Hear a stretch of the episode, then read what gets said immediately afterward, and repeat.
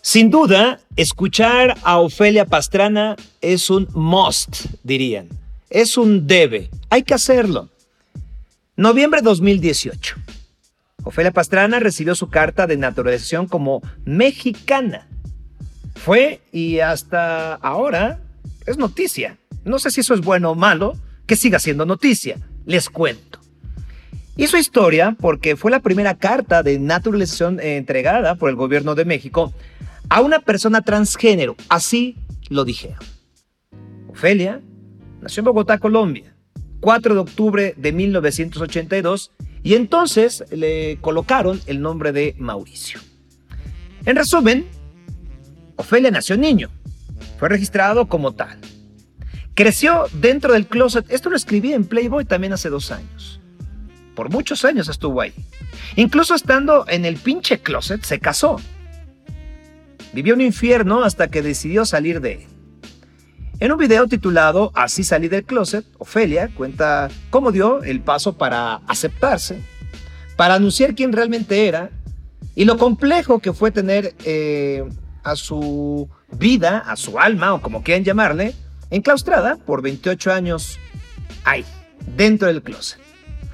La sinopsis del mismo video dice, más cobarde que mi suicidio, me arrepentí. Vomité una cantidad de pastillas que tomé. Crucé al baño y me dije, mejor ser trans y vivir mal que no vivir del todo. En el plano profesional, ustedes la conocen y si no, deberían hacerlo. Ofelia Pastrana es una mujer chingona, así, tal cual, con mayúscula, con negrita, subrayado. Enlistada, y eso pues para darle caché a la entrevista lo voy a decir, enlistada por Forbes como una mujer influyente y otras publicaciones. Estudió una licenciatura en física y una maestría en econometría, que no tengo idea qué es, pero suena muy bien. Es divulgadora de ciencia, tiene un gran sentido del humor, carcajeante, una capacidad exacta para poner el dedo en la llaga. Sin duda, a casi dos años de ser mexicana oficialmente, hay que hablar con ella, como lo dije al principio. Hay que escucharla. Pero sobre todo, ¿saben qué? Hay que aprender como mexicano, como medio de comunicación, como entrevistador, como papá, como mamá, como hermano, como hermana, como amigue. Sí, porque hay que desterrar los prejuicios estúpidos. Y también a ella, especialmente a ella, reconocerle sus talentos que van más allá de la gran noticia de ser trans. Recibimos, sin duda, con mucho gusto, a Ofelia Pastrana aquí. ¿Cómo estás, Ofelia? Bien, la verdad es que acá muy relax. Me gustaría pedir derecho a réplica sobre lo acá dicho, porque hay dos o tres cosas que eh, creo que igual valdría la pena nomás eh, dejar ahí como en dicho. Por favor. Acerca de lo que fue. Bueno, primero que todo, pues sí, la verdad es que yo antes escribí un poquito así acerca de mi experiencia, pero me he, le he desarrollado mucho gusto al observar cómo de lo que yo hice, mi transición, pues salta mucho, ¿no? Como dices, qué raro que siga siendo noticia, estoy de acuerdo con eso. Pero lo digo porque mm, eh, del otro lado, a ver, eh, ve cómo hablamos de cómo me cambiaron mi nacionalidad, que de paso la noticia se comunicó mal hay mucha gente transgénero y había mucha gente transgénero nacionalizada y naturalizada antes que yo. Sí. Solamente que a mí me cambiaron el documento. Esto es muy importante porque básicamente modificaron una ley de hace cientos de años de inmigración. Y, entonces imagínate, es, levantar un documento que se escribió acerca de lo que es el inmigrar a México eh, en épocas donde inmigrar implicaba quizás, eh, no, sé si hasta de, no sé si se, se consideraba que la gente puede llegar en avión, sabes? Em, y, permitir que la gente cambie su documento de naturalización em, es era de por, o sea, si de por hecho ese tu documento de naturalización decía tu apellido mal, ya no lo podías cambiar. De acuerdo. Entonces que ahora exista un trámite para cambiarlo abre la puerta a muchas cosas. Y entonces eso yo creo que es lo importante de acá, como sea. Si se va a celebrar que, que el gobierno mexicano apoya a la gente transgénero, yo me voy a agarrar de ahí y voy a decir sí, vamos a hablar de eso. Pero de resto, ve cómo yo también cambié otra cosa que se me asignó al nacer, mi nacionalidad. Pero se nos hace muy normal. Sí, claro, la gente cambia su nacionalidad todo el día. Mientras que el género como que nos escandaliza. No, porque no solo, no solo se me asignó Mauricio al nacer, también se me asignó colombiano. De acuerdo. Y yo no pedí eso tampoco, sabes? Pero ve como eso, como que se nos hace muy claro. Sí, pues la gente también puede cambiar su nacionalidad y, y si lo piensas, Em, el trámite es muy similar. O sea, todavía hay quien yo viviendo en México me mire y me dice, perdón, pero tu genética no es de acá. Y hay gente que me diría también cosas como es que tú no te criaste de acá, entonces realmente no eres mexicana. ¿Sabes? Y yo pues perdón por no comer duvalina al crecer, me explico. Como que también pasa algo de algo de ese corte y lo digo porque el tema transgénero salta mucho em, porque es nuevo pero la verdad es que todo el día, todo el mundo está cambiando todo eso que se le asignó al nacer. Es, buena, la, es buena la forma en que lo dices. ¿eh? Todo el mundo cambiamos, no somos los mismos. No, vamos al gym, tomamos vino, café, eh, la gente usa lentes. O sea, si se supone que tenemos que respetar la biología, que me lo dicen todo el día, eh, entonces, pues con perdón, pero si, si, si tu biología dice que vas a ver mal, te quitas los lentes. Eso también es respetar la biología, sabes? Sí. Eso es modificar tu cuerpo.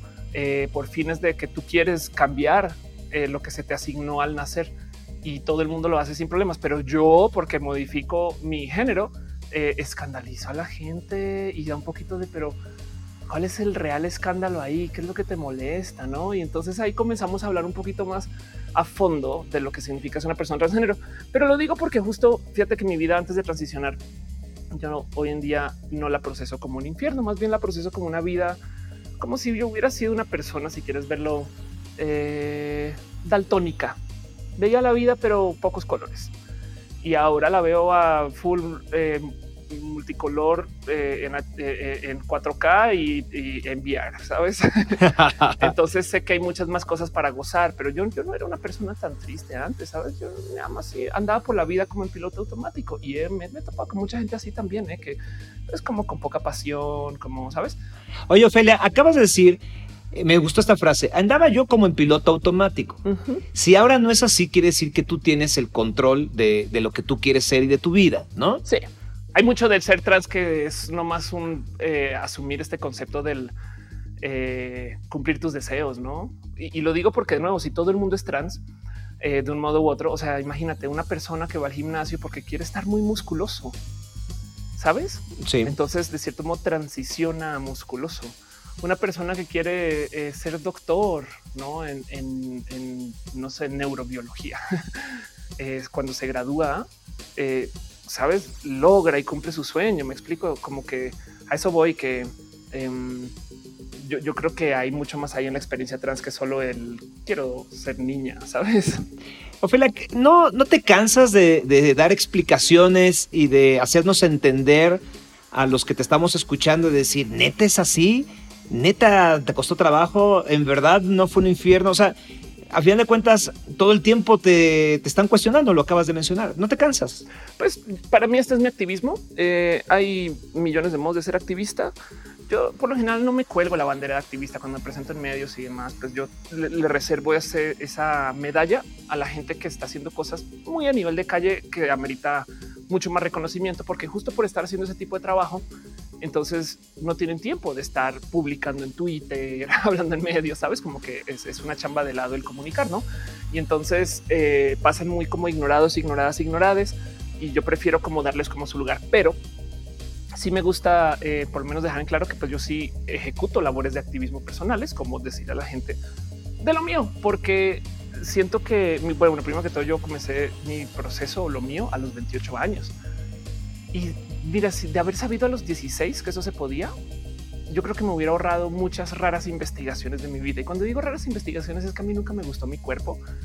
Y entonces, pues fui una persona muy frustrada. Hice mucho ejercicio y, tenía una vida rara porque era como de, ah, pero todavía me va al espejo y no me gusto. ¿Qué es? Y no entendía qué era. Y a los 28 de repente era un momento de epifanía que si quieres ahorita te comparto. Ahí me cayó el 20, ¿no?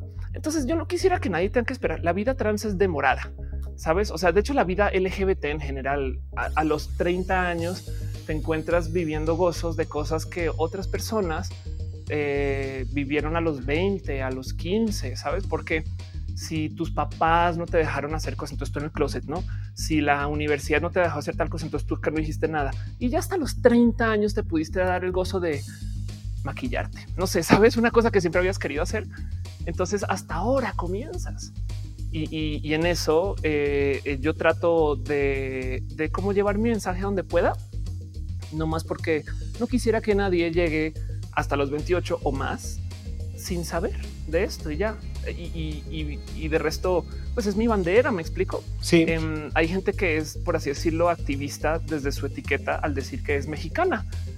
Sabes, porque si la, si la diversidad incluye las nacionalidades, pues hay personas que son orgullosamente mexicanas y todo el día están hablando del ser mexicano. Este me imagino que en todas las entrevistas con Salma Hayek le preguntan acerca de ser mexicana, sabes? sí, y es lo mismo, no? Pues entonces em, a, mucha gente le ha acercado eh, tantito el camino hacia la libertad, el escucharme hablar, porque no solo se trata de transición. A veces de repente me dicen es que Ofelia, es que toda la vida sido doctor, pero pues, la verdad es que mi pasión es el saxofón y no sé cómo decirle a mi familia que me quiero retirar de la medicina para ser músico. Y yo sí de pues eso es un closet, compadre. Igualito, el mismo proceso. Pues. Ophelia, acabas de decir que tuviste una epifanía y que además me estás tocando un tema que husmeando en tu Twitter, sé que tienes una conferencia que es mamá, papá, soy trans. Ah, platícanos exactamente, ¿y ahora qué? ¿No? O sea, platícanos de, la epifanía y de, y de cómo enfrentar exactamente, primero, pues aceptarte de que necesitabas hacer esta transición y dos, pues comunicarlo a quien pues te debe de querer y aceptar así tal cual. Sí, pues en últimas, mira, yo, yo soy quien soy y, y nadie puede decir por mí si puedo existir o no. Así que, eh, pues ahí, porque hay gente que opina mucho, no así de, eh, tú no deberías de entrar al baño. Yo eso, esa decisión no la tomas tú y mira cómo entro al baño de mujeres, sabes? Porque de paso mi documento acá dice que soy mujer. Em, pero el momento de la epifanía fue el siguiente. Eh, yo, de nuevo, como te decía, manejaba mucho odio personal contra mi cuerpo, no? Es una situación que no tiene nada que ver con ser trans, pero en mi caso en particular, pues nacía desde eh, una cantidad ridícula de sentires, de que te ves al espejo y como que las cosas no encajan, ¿sabes? Y, tenía algunas pistitas de este tema de género por ahí como de chiquita o de chiquito, eh, pero como que más bien nunca las adopté, pues, o sea, como simplemente pues, nada, tenía, dudas que pues, no sabía que yo no sabía que se podía cambiar de género, que te digo.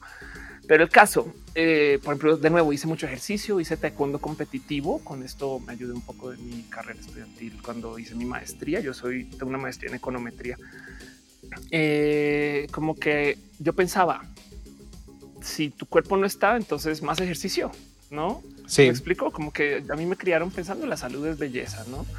Entonces tienes que estar muy saludable y, y a lo mejor ahí te vas a encajar, ¿no? No sucedió.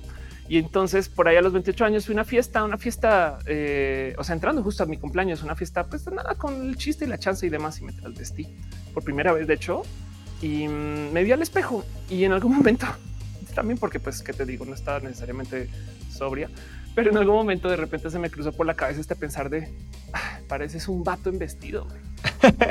y, y el tema es que aquí me cayó la epifanía ahí sí agradezco mucho a las tres neuronas que si estaban funcionales ese día. Eh, le doy mucho cariño a mi sentido de la creatividad, lo que sea que lo haya disparado. Pero aquí me cayó el wow. Te acabas de pensar en tu cabeza como si fueras una mujer que se está quejando que parece vato. ¿Sabes? Sí, sí, Como que es como ese momento que te percatas que, ¿sabes? Cuando, la gente te pregunta, ¿y en qué idioma piensas? ¿No? Porque hablas varios idiomas. En este caso es como, ¿en qué género piensas? Y me percaté, o, sea, estás pensando en otro género. Y eso para mí fue muy importante porque de repente me cayó el 20 de, güey, claro. Y esto, imagínate yo enfrente del espejo tras vestido, este, y no necesariamente sobrio, eh, viéndome al espejo, güey, no, tenía un momento muy pacheco quizás de, claro, es que tu problema es que no eres mujer. Y, eso solito fue como el momento ratatouille de no volver a la niñez, recordar todos estos momentos de claro, aquí es por eso te molestó esto, por eso te molestó aquello, por eso te molestó acá. Y pues comencé a investigar y no mucho tiempo después inicié mi proceso de lo que se llama la transición. Hay millones de modos de transicionar, pero mm, el punto es que eso fue lo que lo detonó. Esa fue la epifanía. Lleva muchas frustraciones, por eso luego hubo un intento de suicidio eh, llevó a unas raras y complejas negociaciones personales. Yo en ese entonces, pues de nuevo, era un niño casado. Ahora sí me gustaría también justo dejar en claro, yo no sabía cuando me casé, sabes? O sea, yo para mí todo esto era inédito. O sea, esto fue eh, yo, yo no sabía que tenía, sabía que tenía algo, pero pues todo el mundo tiene algo, sabes? Em, entonces eso se volvió pues parte de lo como que detonó como que mi camino del, por dónde ir y qué hacer y demás.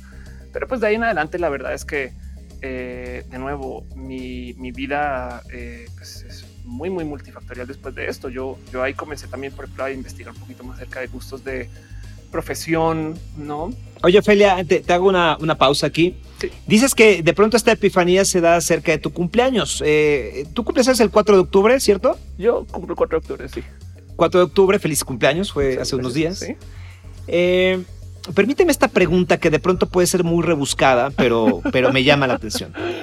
O sea, tú cumples años el 4 de octubre, naciste en el 82, si mal no recuerdo.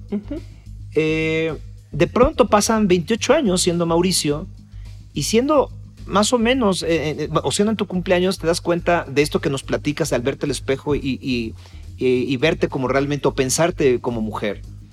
Es una, es una pregunta así, ¿tú celebras tu vida desde el 82 o celebras tu vida wow. después de darte cuenta? Pues fíjate que, mm, bueno, primero que todo, es muy normal escuchar en este, en esta como discusión o plática acerca de los temas de las transiciones y la gente que transiciona, que pues mucha gente quiere como negar o, cancelar o, borrar o eliminar de sus recuerdos la existencia de la persona que eran antes. Y entonces crean esta como narrativa de el cuerpo equivocado, que para mí yo no compagino con eso. Yo creo que es el mejor cuerpo que puedo tener y yo hago lo que quiera con mi cuerpo, tanto que hasta el género lo puedo modificar. Em, y del otro lado, yo soy la misma persona que era antes. Me explico. Es que volvamos a la analogía de la nacionalidad. Si yo ahora soy mexicana, dejo de ser colombiana. No sabes, aunque me quiten el pasaporte colombiano, sigo siendo colombiana en mi corazón cuando lo quiero. Entonces, en mi corazón, ahora la gente que por lo general dice ya no hables de mí. De hecho, usan nombres que son muy aptos también. No se dice este en inglés el término es dead naming. Es como oye, no uses mi nombre de antes sabes? Porque de paso es tan tóxico como decirle a alguien que ya vive en México, que ya tiene pasaporte mexicano. ¿Qué onda, japonesito? Sí, sabes? Em, eh, o sea, si, si es agresivo, pues pero yo no me considero que Mauricio per se sea una persona que esté muerta. Pues aquí estoy de paso. De hecho, no tengo este acta de defunción de este Mauricio. Em, lo que sí es verdad es que pasando ese momento de epifanía, y el mero negociar y el entender, pues tuve que sentar cabeza con muchas realidades. Uno, ya justo, ya me había casado y había algunos planes de vida relacionados con eso, por supuesto. Además, ten en cuenta que yo llevaba mi vida como por el fast track. Yo me gradué muy joven de mi maestría, emprendí muy joven también a los 24 años. Estaba llevando una empresa eh, muy presente para su rubro en México y mm, pues mero negociar esto en general con familia, con mi pareja, con no todo esto, pues también tenía tema y llevó a muchas frustraciones porque no sabía cómo, cómo desenredar eso. Entonces, más adelante, acercándose hacia el 10 de mayo, fue que justo pasé por un intento de suicidio que también está muy documentado, del cual puedo hablar, que bueno, que ya lo mencionaste también. Sí. Em, y ahí fue que ya tomé esta decisión de sabes que ya Ofelia full time, porque antes existió por un rato esta como negociación de bueno, y si Ofelia los fines de semana, sabes? este que hay mucha gente que vive así, hay mucha gente que vive de varios géneros y o hacen drag o sabes, hay muchos caminos para negociar con esto, no necesariamente que es una transición. Em, hay gente que transiciona varias veces en la vida, hay gente que destransiciona, ¿sabes? O sea, esto es fluido, pero como sea, eh, ya en mayo yo ya pues cambio drásticamente como mi actuar y, tomo la decisión de llevarlo full time a vivir como Felia y lo que implique es darme permisos de estas cosas que antes no entendía que quería, que hoy ya sé que ha sido muy beneficioso para mí. Y entonces, pasando ese intento suicidio, que fue el 10 de mayo, eh, yo tomé también esta decisión de celebrar más bien el día que yo decidí vivir, en vez del día que, pues, no, pues el otro día se lo celebra mi mamá, me explico. Eh, porque además creo, siento que ella es más héroe que yo en mi cumpleaños que yo. No, yo solo salí. Pero el punto, bueno, todos y todas también de paso, pero el punto. De acuerdo en ello. ¿eh? ¿eh? cambié mi cumpleaños y esto ha sido para mí lo más divertido de observar en una cantidad ridícula de esferas. Porque primero que todo, el año que cambié mi cumpleaños, mis amigos cercanos y amigas no se dieron cuenta. Mira, yo soy analista de redes, o sea, me gusta, soy como futuróloga en mis contenidos, pues sabes, hablo un poquito acerca de eh, cómo se comportan las redes sociales y la comunicación digital. Y entonces no sabes el gozo que me dio como analista cuando me di cuenta que mis amigos sabían cuándo era mi cumpleaños por Facebook. lo cambié y ese año lo celebramos dos veces. O sea, digo entre octubre y mayo, pues, o sea, sabes, se celebró muy cercano O sea, tú lo celebras el 10 de mayo yo ahora lo celebro el 10 de mayo, pero hubo un año en particular donde se celebró dos veces, no? O sea, se celebró en octubre y luego hay merito en mayo. Muy bien. Y, ese, ese cumpleaños de mayo, la gente no se acordaba que el anterior fue en octubre. Oh, y sí, claro, tu cumpleaños anterior, no sé qué, bla, bla, bla, el año pasado, en mayo, no sé, sabes? Y yo así de acaba de pasar güey, en octubre, pero no lo recordaban. Y es que es verdad, tú no, tú sabes de, tú sabes de la identidad de la gente por lo que te digan las redes sociales que, también deja una cantidad. De, Ofelia, hay mucha gente que me lo dice, ¿no? Tú no puedes pensar que eres otra persona y ya. Y yo, siempre les digo, ¿tú crees que todos tus amigos se llaman como te dicen que se llaman? Porque sí he cachado a muchos amigos que se cambian sus nombres por mero gusto. Simones que se llaman Alejandro, legalmente hablando, ¿sabes? Sí. Este, Guadalupes que no les gusta que les digan Lupe, entonces inventan otra cosa, usan su nombre medio. Em, como que es muy normal. Y del otro lado, yo creo que nadie ha hecho la labor de fact checking de los cumpleaños de nadie. Entonces, podemos ahí como poner muchas dudas de muchas personas, pero bueno, yo respondo por eso porque soy trans. Y entonces celebrar el 10 de mayo eh, para mí ha sido muy bonito porque celebro justo el día que decidí vivir. Decidí vivir es accidental también porque fue un intento de suicidio fallido, pero, pero como sea. Extraordinaria respuesta. La verdad es que eh, me da risa porque es anecdótica, ¿no? Pero es, muy, eh, llega al corazón lo que acabas de decir. Ahora, quiero preguntarte otra cosa. Regresando a tu cuerpo, tú dices, es que yo me veía y no me gustaba mi cuerpo. Ahora que eres Ofelia, eh, digo ahora, no, no porque no haya pasado años, ¿te ves al espejo y te gustas? ¿Ya te gustas? Pues digo, dentro de lo permisible. ya sabes, una siempre se va a encontrar algo, pero esto yo creo que a veces pienso si esto es naturaleza humana, eh, algo que a lo mejor heredamos por procesos de evolución, quizás. Eh, porque no me he encontrado con una sola persona que esté feliz con su cuerpo tampoco. De acuerdo. Todo el mundo siempre tiene algo, algo por aquí, algo por allá. Y hay gente que tiene mucha ansiedad de género también sin ser trans, no? O sea, eh, mujeres, cuando tú no eres trans, eres cis, no? Cis es el término en latín para alinear. Entonces, eh, y trans, pues el término en latín para atravesar. Y entonces la gente cis eh, em, muchas veces como que me hablan acerca de cómo, por ejemplo, sé de muchas señoras que si no se maquillan, si no se, entre comillas, arreglan, que es que ve nomás como dice la palabra, me arregle, em, que implica que estás dañada, ¿no? Pero que, que, que si no se arreglan no se sienten mujeres. Y sé de gente que es muy tóxica y de hecho le imponen a su pareja que sean más hombres para sentirse ellas más mujeres, por ejemplo, dentro del binario, no? O sea, la gente heterosexual. Em, entonces, eh, sí, así como decirte que me quiero, no, pero sí es verdad que sí vivo mucho. El término aquí es euforia de género donde claro que me veo al espejo y digo a huevo, sabes? y, lo veo como logros y, veo como las hormonas hacen cosas y pues tengo pues, cirugías encima y ha sido espectacular. Y, las cirugías para mí es una observación desde la ciencia detrás de la cirugía. Es como me estás diciendo que me va a hacer un químico y me va a poner inconsciente. Eso para mí ya es espectacular que exista como herramienta para el desarrollo de la humanidad. Pero bueno, no solo me vas a poner consciente, sino que vas a poder manipular de tal modo, de tal modo que vas a poder ingresar bolsas de silicona, sabes? O bueno, en este caso de químicos, este, sabes que pueden vivir dentro de mí. Em, y que mi cuerpo va a reaccionar de tal modo que entonces van a quedar encajadas ahí, se van a sostener por sus propios músculos. Güey, esto es ciencia de avanzada. Me explico y la damos como muy por hecha, no? Eh, ni hablar de las cosas más pequeñas que el Botox, que este, el ácido hialurónico también me sorprende mucho que tengamos estos productos ya desarrollados, ¿no? Y entonces eh, también eso a veces me da mucho gozo, el mero, el mero saber que dentro de mi transición, básicamente yo lo que hice fue declarar hegemonía sobre mi cuerpo y pues es una batalla con, o sea, es, Sísifo, pues no, o sea, sobre todo porque también está la edad, no? A medida que vas, no te que tengo una arruga acá, ya no caminas igual, no? Entonces, pues claro que hay mucho más que por así decir mantener, aunque mantener es también, pues evidentemente yo aplico estándares de belleza para cómo me quiero ver, no? Pero esto ya habla más de la vanidad y no de la transición. De hecho, la verdad es que para ser trans, tú no tienes que tomar hormonas, ni te tienes que operar, ni que cambiar tu apariencia, ni tener cabello largo, ni tener nada. Pero, pero hay niveles de aceptación según algunas personas y hay mucha gente que siente mucha presión para entrar en estos estándares de belleza. Entonces es como tóxico o, o da lástima un poquito ver cómo la gente le pone mucha presión a las otras personas para encajar, ¿no? Em, y, yo afortunadamente he logrado desconectarme un poquito de eso. pero sí admito que a veces sí me pasa que tengo este como profundo deseo de ay, qué deli sería eh, justo ser joven y guapa y bella eh, para que nadie joda. Pero el tema es que todo el mundo quiere ser joven, guapo y bello. Me explico. Esto no, tiene que ver con ser trans, pero la verdad es que me gustó mucho, me amo mucho y, y yo creo que esto viene más del yo empoderarme de mi cuerpo y de mi vida y de quién soy. Y eso me lo dio mi decisión de género.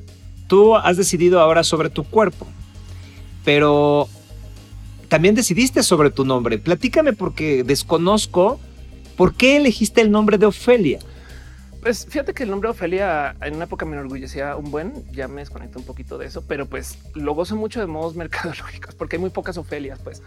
Entonces eh, soy muy fácil de ubicar, de encontrar, ¿no? Es, es, como esos raros nombres que además funcionan como solo un nombre, ¿no? Y, y, la gente reconoce como si estás en el mundo de la música, de repente alguien dice, no sé, Tatiana, ¿sabes? Y es como de, ah, ya sé quién es, ¿no? este, pues Ofelia en particular. Eh, de hecho, yo lo escribo con PH porque por un buen de tiempo justo yo negocio un poquito el si quiero ser o no ser mujer, ¿no? O si quiero ser o no ser transicional, básicamente. Entonces, hablándole al soliloquio este, que le recita Hamlet a Ofelia. En, en, mi familia hay muchos pelirrojos. Yo siempre quise ser una persona pelirroja. Ya rendí esa idea. Ahora soy buenísima. eh, y pues como pasé por intento de suicidio, Ofelia es pelirroja y pasa por intento de suicidio. Mm. Eh, y ahí también encajé con eso. Y, la verdad es que el motivo por el cual no me enorgullezco tanto del uso del nombre Ofelia es porque tengo una como herida de mi proceso de divorcio, donde mi expareja en algún momento me dice, mira, es que la gente como tú eh, solamente va a encajar en dos cajones, o le vas a dar lástima o te van a ver como un circo y ya. Y entonces eso me formó, o sea, eso me dio un poquito como de, oye, si es verdad, hoy en día sé que eso era una mentira pero absoluta y total mentira. Pero en ese entonces me llegó al corazón y yo por consecuencia quise buscar un nombre de que tuviera contexto solo con decirlo. Ofelia es un nombre que no se le da mucho a las niñas de hoy. Entonces, si tú escuchas o sabes de alguna Ofelia, seguramente tienes un recuerdo de una tía, una abuela, eh, alguien muy matriarca. No es muy normal escuchar así. La mamá Ofelia uy, era así que era furiosa. Perfecto. Ese, ese como arquetipo este es el que yo quiero asociar con el tipo de personalidad de persona que soy. Mido, o sea, mido unos 90 sin tacones, soy alta, impongo solo por pararme en la puerta. Eh, eh, este, déjate del tema trans. La verdad es que pues llevo una vieja de un metro noventa. Me claro. Entonces eh, me ha pasado que estoy en lugares donde hay modelos profesionales en un evento presentando y llegó Ofelia y todavía voltean a ver y es de claro, pues es que además uso tacones, imagina. Entonces eh, me veo el término colombiano es muy caballosa, ¿no? como, como percherón andando, no? Sí. Entonces, como que también tomé la decisión de no puedes andar por la vida con una eh, imagen, con decisión de imagen. Esto es maridad, pues no eh, que sea tímida, sabes, como que no me no se me hizo congruente llamarme florecita y ser una persona tímida.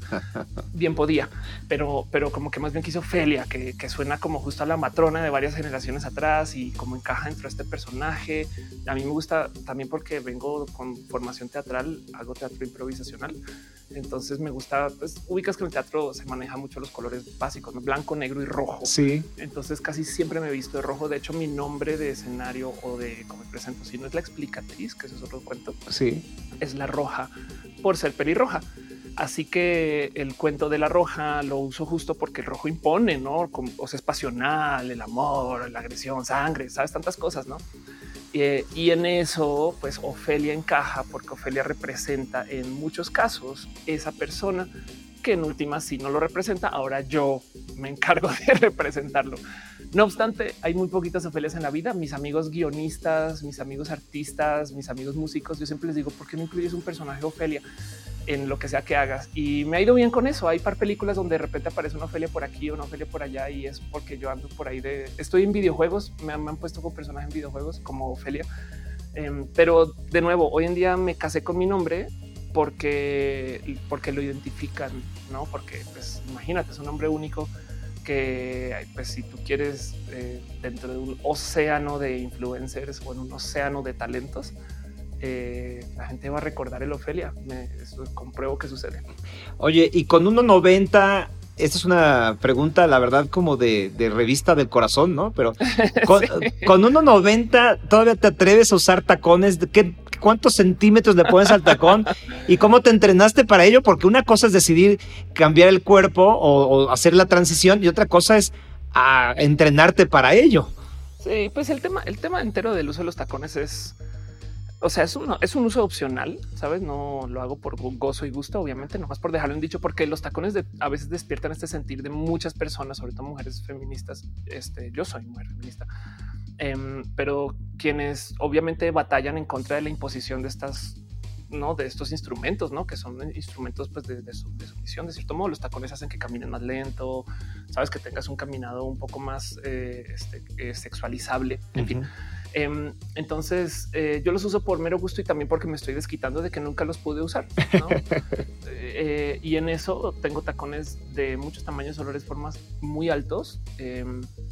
Em, el, tema del entrenarlos, pues es solo usarlos. De hecho, muchas veces digo yo, yo soy lencha, pues, o sea, pero se acercan cuando hay, hay chicos que se han acercado conmigo, que no sé buscando qué, pero pues Em, y, me dicen cosas como, pero estás muy alto. Y yo, pues usa los tacones tú, chaval. No es como nadie dice que no puedes tú usarlos. Y del otro lado, los tacones no son la cura de la chaparrez, no? O sea, no son, no son tacones ortopédicos para que no. Eh, eh, yo creo que cualquier persona se debería poder vestir como le dé la regalada gana, sin importar de su género, eh, sin importar de sus formas, sabes? Pero existe este, hay, hay misoginia, porque mira, cuando yo te digo la palabra travesti, lo primero que piensas es en un hombre en falda, pero es igual de travesti una mujer en pantalones. Y, de hecho, si una mujer se puso un traje o se puso pantalones para ir a la oficina es porque va a la reunión seria. Mientras que si un hombre se pone tacones es causal de despido. Y entonces ahí tenemos que sentarnos a pensar un poquito el por qué le tenemos tanto odio a estas cosas que se pues que representan, depende del, ámbito, eh, lo que podría ser estereotípicamente femenino. ¿Por qué hay tanto odio a la mujer? Pues pero, pero lo digo porque, porque los tacones siempre se entienden como esta cosa lejana por allá, solo mujeres. Dicen, no, no, yo creo que todo el mundo debería poder usar tacones igual sin importar. Me los gozo mucho por eso, porque, porque nos hacen, pues digo, por lo menos de mi lado, sé que despiertan conversaciones interesantes. Ofelia, acabas de decirte, es que yo soy lencha. ¿Qué opinas y, de pues todas estas palabras, lencha, tortilla, eh, maricón, joto, puto? Eh, ¿Cómo lo ves desde, tu posición? Pues bueno, eh, bien inscrita dentro de lo que viene a ser la comunidad de la diversidad o la gente LGBT. En últimas, estas son palabras que yo debería poder hacer uso desde mi lado, solamente porque pues, no me deberían amenazar, pero pues la gente las usa de modos despectivos. Em, eh, hace nada justo estaba hablando con una amiga negra y le pregunté acerca del tema del uso del término negro versus afrodescendiente y me decía es que lo importante es que se use negro sin el insulto. ¿No? Eh, o sea, eh, el insulto siempre está en el contexto. Así que si, si un hombre gay le dice a otro hombre gay, eres una pasiva con contexto de insulto, es un insulto, ¿sabes? De acuerdo. Y de hecho es un insulto misógino eh, cuando, cuando se usa como insulto. Pero, pero en eso, pues yo me gozo mucho el, el, que existan tantos modos de decir una cosa, porque además siento que a veces eh, esto demuestra todo lo que le amenaza a la gente el que una sea como quiere ser. Me explico. Em, si, no le molestara tanto a la gente homofóbica el que existan personas homosexuales, no se andarían inventando 10 mil palabras porque claramente no pueden decir homosexual. Entonces tienen que decir más cosas, sabes? Como que como que les pesa la boca para decir homosexual, entonces como que se van con otra cosa, entonces ya se fue, no sé, ahora se clavaron con la palabra puto. Y puto es muy divertido porque sí, sí es un, es un insulto, es muy despectivo para eh, en un sinfín de, contextos. Eh, te puedo decir que eh, no dudo que es la última palabra que escucharon algunas amigas cuando las asesinaron. Sí. Entonces eh, despierta mucho, pero la diferencia es que eh, yo estoy en completa libertad de reapropiarme de cualquier palabra que se use para insultarme. Eh, y del otro lado, siento que nadie debería poder contar tus propias historias. Yo creo que el que un mexicano diga eh, este que no sé, que Aguascalientes no existe, sabes? Eh, eh, o no sé, que diga algún, algún insulto casual mexicano, por así decir, em, es muy diferente a que un mexicano lo diga, sabes? Digo, no, no sé por qué se me ocurrió esa línea de insultos en particular, pero me entiendes. Sí, es un gran ejemplo, lo, aclaraste muy bien. Oye, acabas de, de, por eso te presentaba como que pones el dedo en la llaga muy fácil. Mira, Tú acabas de decir que tal vez la palabra puto fue lo último que escuchó a alguna amiga que la asesinaron. Vivimos en un país donde el feminicidio es cosa de todos los días y donde la agresión a, las lesbianas, a los homosexuales, a bueno, toda la comunidad LGBT y que también los matan. Tú podrías tener miedo al doble por ser mujer y por, y por ser trans. ¿Qué te, ¿Qué te mueve eso que te digo? Pues la verdad es que la situación de la vida de la gente trans, sobre todo las mujeres trans, em, despierta más bien muchos sentidos de soledad. Porque si le rascas vas a encontrar gente que no quiere que te existas en todos los espacios, pero me refiero a que hasta en los feminismos hay feministas que no quieren que una como mujer trans pueda decir que es feminista. Em, hay gente en la comunidad eh, de la diversidad que lleva un movimiento que se llama el movimiento LGB, porque no quieren que esté la T ahí, sabes que claramente no entendieron cómo funciona la diversidad. Pues eh, y, del otro lado, pues nada, encuentras eh, un sinfín de, situaciones donde pues sí es muy fácil toparte como excluida, pero em, eso no le quita que eh, y, de paso somos un grupo pues, más que vulnerado. O sea, mi expectativa de vida en Latinoamérica es de 35 años lo cual entonces me deja en duda de si yo ya a mis 38 puedo comenzar a cobrar mis beneficios de retiro. este y sabes, o sea, ese tipo de cosas. Pero el punto es em, que hay mucho que hablar ahí acerca de cómo la gente tenemos un problema de empatía muy rudo. Y, entonces ves que las, las, o sea, es que el problema de, las, de los feminicidios no es un problema pequeño, sabes? O sea, no es como que sí matan algunas, no 8 o 10 por día, por día. Y el problema es que, y sale a luz con, por ejemplo, el tema de, la, de, los covidiotas. Eh, los covidiotas son covidiotas hasta que les da, ¿sabes? Sí. Entonces, em, a mí me gusta hacer un ejercicio eh, para tratar de eh, señalar empatía. A veces la gente tiene empatía con algunos grupos y otros no. O, sabes, o sea, si se trata de discriminar a gente gay, ya saben que hay que discriminar a gente gay porque son idiotas. Em, pero si les traes a luz que en otra condición el mismo tipo de actividad, si sí suena feo. Te doy un ejemplo. Esta gente que argumenta es que decir puto en el estadio no está hecho para insultar a nadie. Suena muy divertido de decir eso hasta que te percatas que en el fútbol femenil hay gente que hace eh, puta. Ajá, cierto. No, y entonces ahí te cae el 20 que no, pues como que sí, sí es ofensivo. Pero como los covidiotas, como no te ofende a ti que te digan puto porque no te identificas con la comunidad LGB de ninguna esquina, entonces eh, no, no, no lo ves como insulto, no? Pero capaz si piensas, no, pues yo no quisiera que mi mamá, mi tía, mi abuela le digan puta, sabes? Em, eh, entonces, eh, yo creo que acerca de lo que nos insulta y lo que nos lleva, pues sí tenemos que, eh, por un lado, entender que hay cosas que no nos deberían de amenazar, pero es que el problema es que aquí estoy hablando desde el privilegio. Si, si yo tengo una vida de que es que imagínate, ¿por qué hay tantas mujeres trans en el trabajo sexual? Si ir al colegio con el cabello un centímetro más largo de lo que supuestamente dice el manual, que me parece, con perdón, una idiotez, porque básicamente es el colegio diciendo aquí solamente educamos a los niños que entren en nuestros estándares de belleza. Em, pero si el colegio con el cabello tantito más largo ya es problema. Y hay padres y madres de familia que sacan a sus hijos de la, pero, o sea, pero los dejan en la calle, no cuando salen del closet y es como de qué tipo de padre, o sea, qué te pasa, no? Em, pero bueno, eh, si arriesgas a que te dejen en la calle por decirle algo a tu familia, si luego en la universidad te dan lata, en el trabajo te van a dar problemas, eh, sabes como que ve la cantidad de trans que los doctores a veces no te ven cuando eres una persona trans.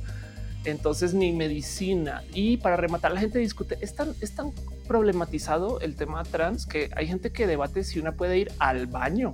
Me explico. Yo no sé qué hace la gente en el baño pero a mí me acusan de, de todo. Es de perdón, yo quiero ir al baño a orinar. Sabes? Es como que ustedes qué hacen allá adentro que les molesta, pero yo voy a orinar. Déjenme aquí nomás y no, yo no molesto, se los juro, solo orino. Pero bueno, el punto es que eh, em, es tan problematizado todo esto que, pues claramente hay personas que ya no están para escuchar ni siquiera una broma ligera. Sabes? Es que la generación de cristal, no sé qué. No, perdón, es que al revés, alzar la voz requiere de muchas agallas sabes? Decirle a alguien, hey, no, deja de hacer eso, requiere muchas agallas. Pero eso sucede cuando, cuando ya te tienen en la esquina con el desespero. Por consecuencia, la gente, o sea, es muy fácil decir sí, deberíamos de aguantar más con los insultos, pero sería más chido que la gente no ande insultando y discriminando. Sabes, como que también es un ¿qué, les cuesta tener un poquito como de sentir de comunidad. Ofelia, acabas de usar la palabra agallas sí. y, y también hablaste acerca de, de padres eh, madres que, dejan a sus hijos cuando toman una decisión. Eh, lo comentábamos hace unos minutos. Tú tienes esta conferencia que dice, mamá, papá, soy trans ahora. ¿De dónde sacar las agallas para decirlo a tus padres? ¿Y de dónde sacar las agallas como padres para aceptar que es una decisión del ser que más quieres en el mundo? Sí, pues la verdad es que esto es un tema como de manejo de familia. Em, lo digo porque hay padres y madres que déjate del ser trans, que si tú quieres estudiar algo en las artes, híjole, te cuento. No, no, no, no. O sea, a ver, si quieres ser músico, también estudias ingeniería, no o, medicina. Em, y, como que hay también por ahí muchos padres y madres que eh, parece que procrearon para que sus hijos representen lo que no pudieron hacer y entonces se decepcionan cuando sus hijos ni siquiera les interesa la aviación o lo que sea, sabes, la ley. Em, así que esa negociación es bien difícil si la familia no está dispuesta a entender eh, pues el, cómo se negocia con tus chiquis. Ahora, al otro lado, yo no soy madre, entonces eh, también no, no, no quisiera sobrepisar ¿no? y decirle a alguien cómo criar a su familia. Pero sí quisiera dejar en dicho que todas las salidas de closet son pedidas de ayuda. De nuevo, cuando eres una persona en la diversidad, déjate de ser trans. Cuando eres una persona en la diversidad, muchas cosas te asustan y, todo te hace ver más chiqui y además te a sentir solo o sola, pero, pero como, o sea, puedes tener 200 amigos en el colegio, pero si ninguno de ellos es gay, entonces tú eres el único gay que conoces, ¿sabes? Eh, y, el momento de salir del closet es decirle a tus padres, ayúdame, esto ya me es muy grande, es muy difícil y te lo tengo que decir, ¿no? Porque, porque además no te nace, o sea, a menos que, a menos que vivas en un ambiente tan seguro que puedas decir estas cosas, que sería lo ideal. Muchas veces las salidas de closet son como de, es que, ya me toca, porque es porque si no, las cosas se ponen ruedas. Y en eso me sorprende que acá tienes a un niño, una niña diciéndote, ayúdame por favor con la vida, que es muy difícil. Y acá hay un tema que se vueltan a decirle, vamos a ir con un psicólogo para que te convierta en este. sí. ¿Qué es esto? No? O te vas de la casa. El te vas de la casa no me deja sorprender. A mí me escriben niñas chiquitas de 16 años, este 14 años en un caso. Ofelia, mis papás me acaban de sacar de la casa. Este me estoy bañando en el gimnasio. O sea, no sé cómo que me dicen estas cosas. Eh, me estoy quedando en la casa de un amigo, pero me quedan dos días y no sé qué hacer. No, yo así de no sé si, no sé si puedes trabajar siquiera, sabes? como que mm, es impresionante eh, cómo el que dirán le guía la vida a algunas personas que genuinamente eh, están, no, les, no se les cuestiona de paso. Fíjate, en, mediáticamente hablando, siempre se habla de la gente discriminada. Sí. Eh, y entonces hay que hacerlo, hay que darle voz a las víctimas, por supuesto. Em, pero luego en todos estos como documentales, no donde justo agarran ese tono, ella es Ofelia, pero se llamaba Mauricio, piano dramático, que a veces me da risa pensar de nuevo la analogía de la gente transnacional. Ella es Ofelia, nació colombiana, piano dramático. Ofelia a los cuatro años se vestía de china poblana, comía chilaquiles escondidas de su mamá, pero un día su papá la llevó a un restaurante mexicano para que pudiera darse gusto. Ofelia ya vive en México, ya vivió, ya se nacionalizó. Oh, bravo, Feria por tu campo. Sabes como que es impresionante. Pero bueno, volviendo a este cuento, en estas historias de cómo se habla de la diversidad, siento que nadie se toma el tiempo de ir a hablar con estos padres y decirles, a ver, ¿por qué corriste a tu niño de la casa? ¿Sabes? Se asume que la discriminación es la normalidad y es que eso no debería de ser. Nadie va y habla con las escuelas, con los profesores y a ver, señor profesor, ¿por qué no deja usted que este niño o que esta niña lesbiana esté, este, nada, esté con su pareja, pero los niños heterosexuales, y a ver, profesor, cuéntenos, ¿sabes? Como que siempre se encara la víctima y nunca nadie se toma el tiempo de ir a hablar con quien discrimina también para decir qué le pasa. Eh, y siento que ahí este, pues hace falta algo también. Y pues volviendo al cuento de cómo despierta estas agallas para decir las cosas, eventualmente te nacen. Cuando hablo en mis conferencias acerca de la diversidad, yo siempre les digo, sobre todo porque muchas veces van personas de recursos humanos, siempre les digo que deberían de aprender a observar la diversidad como una seña de liderazgo. Porque si tú le pudiste decir a tus padres, ¿sabes qué? Chica tu madre, papá, yo voy a vivir como quiero vivir y lo que tú digas me vale gorro y luego diriges tu vida a tu propia mano. Claro que le puedes decir a tu jefe, hey, deja de robar culero. Sabes?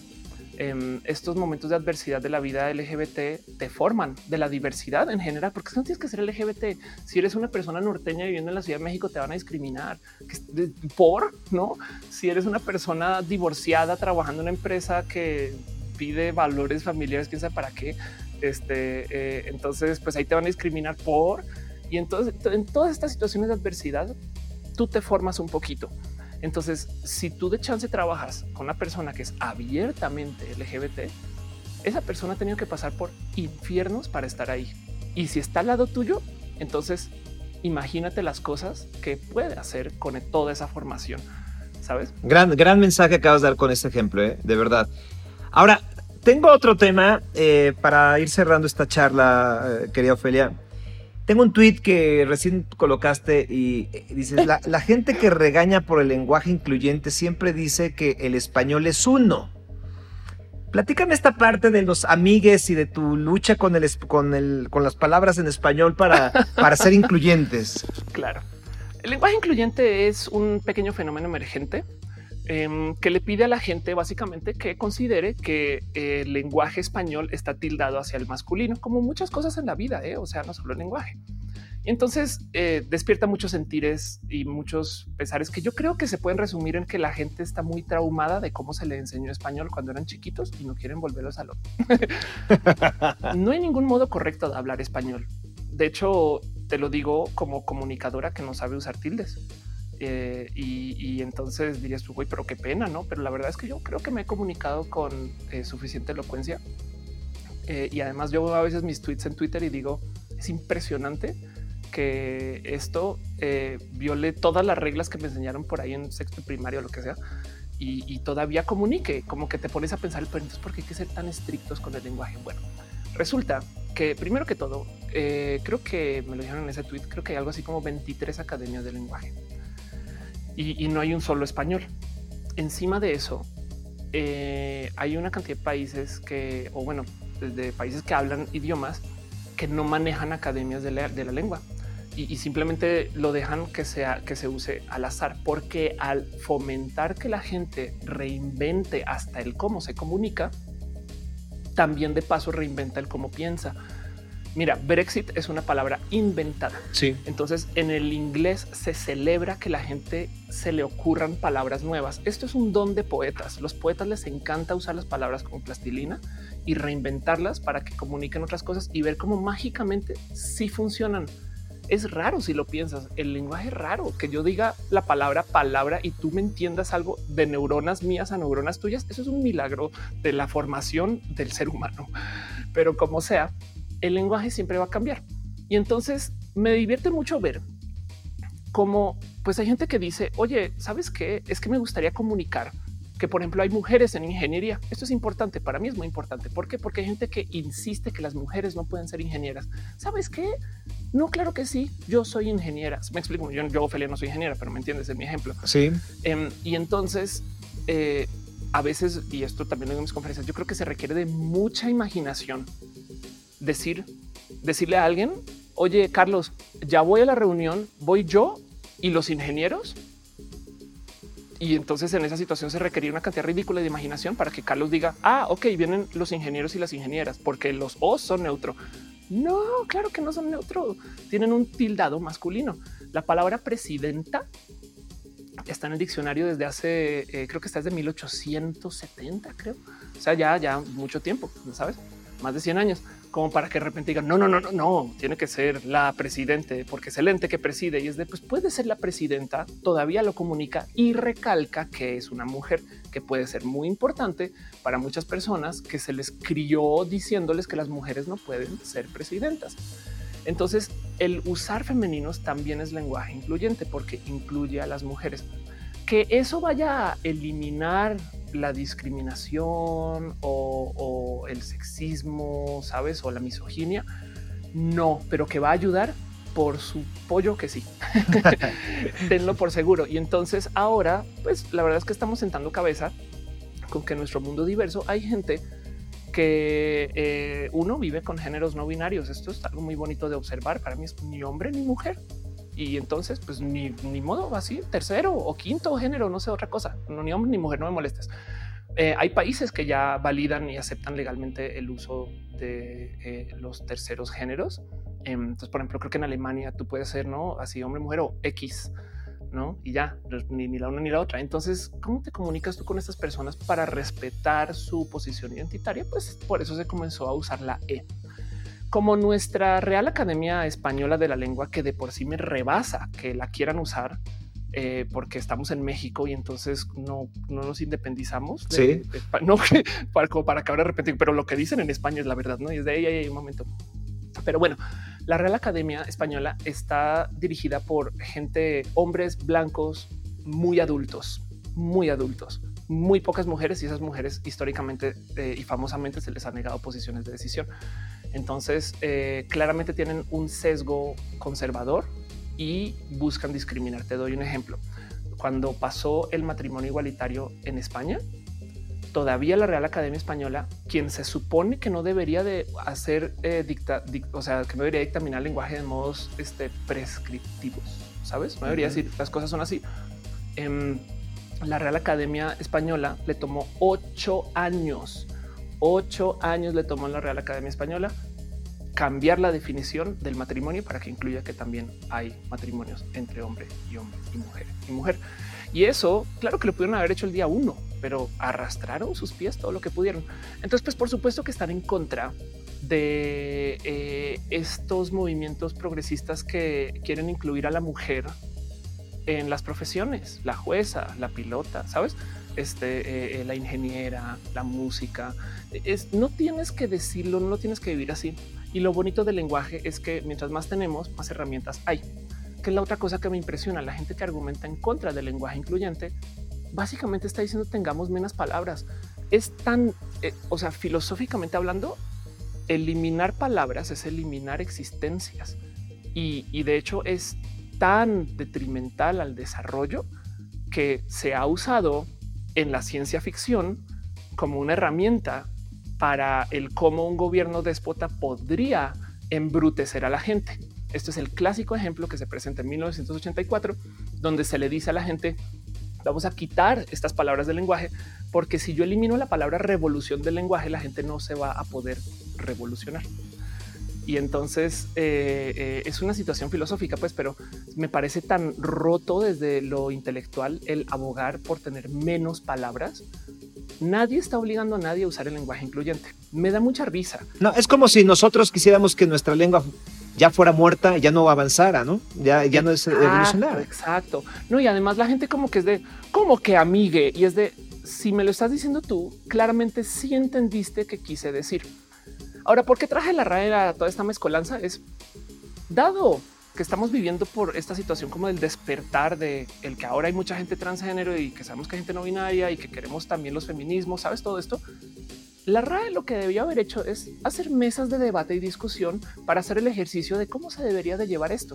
Como la RAE no lo hizo y negó la existencia del lenguaje incluyente, entonces, ¿dónde se decidió el lenguaje incluyente? En Twitter, entre nosotros. Y entonces hubo muchas propuestas, que la I, que la U, que la E, que la X. En Estados Unidos se adoptó la X. En Argentina, fueron las feministas argentinas, se adoptó la E. Y entonces ahora la E se le da uso en muchos espacios. De nuevo, no es obligatorio. Y si sirve para que alguien lo procese más fácil, es como un dialecto. Porque lo más impresionante es que esta gente que defiende la santidad del lenguaje español hablan spanglish o pocho o eh, cuelan palabras este, maya y entonces no que el touch y estas cosas no en Yucatán em, o, de plano escriben quecas con K, sabes? Que em, me, sorprende como al parecer solo les molesta cambiar el lenguaje cuando se trata de incluir a las mujeres, sabes? Y entonces es un poco triste hasta de ver eso. Pero como sea, el lenguaje incluyente me parece em, el, el que exista, me parece un triunfo de la coordinación espontánea de muchas personas vía Internet. Yo creo que habla, habla del poder del Internet como herramienta de, cohesión social. Tanto que sabemos que las redes sociales son tóxicas, pero ve cómo estamos negociando cambiar el español entre todos, ¿sabes? Y, va, ahí van dando, ¿no? Sí, sí. Em, y, hay cosas mucho, mucho, mucho más, este, eh, eh, eh, caray, sofisticadas por ahí que, ni al caso debatirlas a fondo ahorita, pero pues te digo, por ejemplo, hay gente que está pensando cómo se le diría una pues así, caballeros, damas y caballeros, cuál sería el neutro de eso, no? Y, no es decir personas, porque pues damas y caballeros tiene como un peso como de no sé si decir no, nobilidad, pero pues por ejemplo eh, padres, madres y el neutro de padres y madres. entonces esta discusión me acuerdo de verla en Twitter y había gente que decía por qué no decimos padres ¿no? Que podría ser neutro o exadres, ¿no? Sadres. Em, eh, yo con mi pareja, por ejemplo, usamos el término sasa, que se usa en Estados Unidos también. Sasa es el neutro de, papá y mamá. Eh, y entonces eh, todo eso es como para mí muy bonito de observar, porque simplemente implica que nos estamos desarrollando nuestra mano con herramientas a nivel de calle usando el Internet. Esto tiene que ser especial desde alguna esquina, ¿sabes? Sí. Ofelia, ya para terminar te tengo una sesión de preguntas rápidas. Son pocas y, son rápidas. ¿eh? ¿A quién preferirías entrevistar? ¿A Donald Trump o a J.K. Rowling? Madre mía. Eh, me parecería más divertido hablar con Donald Trump porque ese sí está deschavetado. J.K. Rowling es muy transodiante, pero yo creo que es solamente, eh, yo no le creo Em, se volvió transodiante y luego publicó un libro eh, este, donde levantaba el tema del transodio. Entonces eh, yo siento que Jake Rowling le vale gorro la vida y simplemente em, nada, está, es una gran campaña de marketing, mientras que Donald Trump sí me parecería muy divertido de escucharlo decir bobadas. ¿Qué dependencia del gobierno? Eh, puede ser el mexicano porque tú eres mexicana, pero también puede ser colombiano. Eh, ¿Qué dependencia del gobierno necesita una persona trans? Uf, eh, presidencia. Te fuiste a la grande. Eh, sí, sabes que sí, de hecho, em, también las dependencias de, mujeres podrían, podrían hacer uso de una persona trans pero definitivamente que no, pues sí, no, eso, es una pregunta trampa, sería lo máximo en la vida. Imagínate tener una, ¿cómo funcionaría una candidatura trans? ¿Cómo funcionaría si un, si un, si un político ahorita ya electo transiciona? Eh, en fin, mucho de qué hablar ahí. ¿Qué preferirías dejar? ¿De comer o de dormir? Ah, de lo posible me encantaría dejar de comer, pero yo tengo trampa, tengo enosmio, la comida, perdón, nada me huele.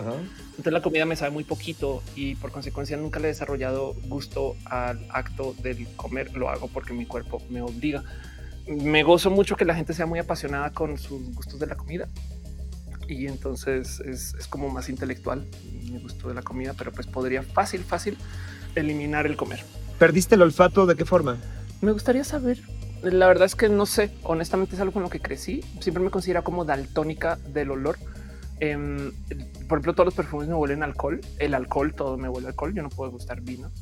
Em, y hace nada, bueno, hace ya, ya unos años, pues un amigo me tuvo que explicar que la coca de dieta, la coca cero y la coca regular saben diferente. Entonces, este, así la anosmia, ¿no? No la padezco. Eh, yo creo que soy más bien este, divergente. Finalmente, si pudieras regresar el tiempo o regresar, viajar al pasado, ¿en qué empresa invertirías? ¿Apple, Google o Facebook? Eh, yo creo que definitivamente Apple sobre todo porque Apple hasta hace muy poco y aún dentro de la época de Steve Jobs, em, siempre se consideró como una pequeña empresa. Ah, eh, Sabes, como que Google lanzó y ya, ya la iban tirando a la luna. Facebook lanzó y ya sabían que iba a ser grande, pero Apple siempre pensaban que era la chiquita al lado de Microsoft y de repente, boom, no? Entonces me gustan mucho estas historias de el underdog. Ofelia Pastrana, sin duda ha sido una gran charla, divertida, eh, muy, muy, muy vigorizante en los conceptos que has manejado.